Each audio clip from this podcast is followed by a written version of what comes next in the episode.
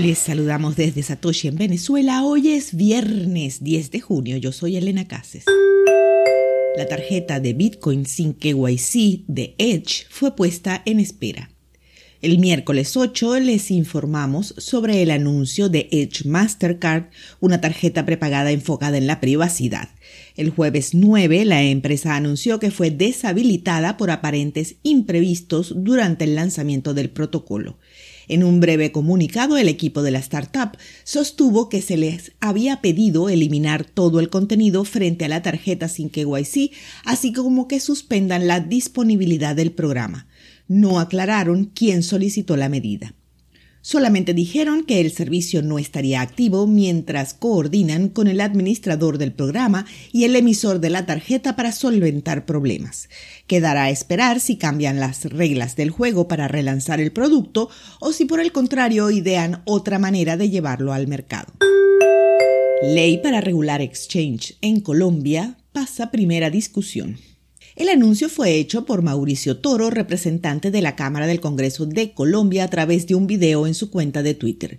La propuesta fue aprobada en la primera de cuatro discusiones que deben darse para la aprobación de la legislación, durante las conversaciones en el órgano legislativo, Toro explicó que se están dando transacciones por fuera del territorio nacional y en Colombia se desconoce quién transa, cómo y dónde están los fondos y con la ley se evitarían esos riesgos.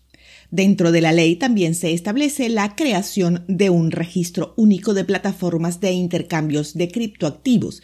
Bajo este órgano regulador, según el congresista, los exchange que operan en Colombia estarán vigilados y se sabrá cuáles son las utilidades de las empresas y así poder darles la información a los consumidores sobre si una casa de cambio cumple o no con la normativa.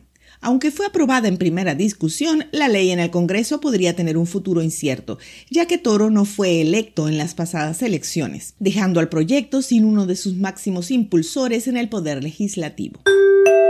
Chainalysis analizó la caída de Bitcoin. La plataforma de análisis de blockchain Chainalysis ha publicado un informe que analiza la caída en la moneda estable UST de Terra y concluye que si bien fue un factor en la reciente caída del mercado de criptomonedas, no fue el factor decisivo. Según Chainalysis, la correlación de Bitcoin con las acciones tecnológicas es un desarrollo relativamente nuevo, ya que la criptomoneda líder mantiene correlaciones de precios significativas con el índice del sector tecnológico Nasdaq 100 y el índice SIP 500 en 2022 y cae en concierto con ellos. La caída de UST exacerbó la tendencia a la baja de Bitcoin, encontró Chainalysis, pero el efecto fue de corta duración y el final del declive acelerado coincidió con el cierre del colapso de UST. Después de esto, la acción del precio de Bitcoin recayó en línea con los activos tecnológicos no relacionados con criptomonedas.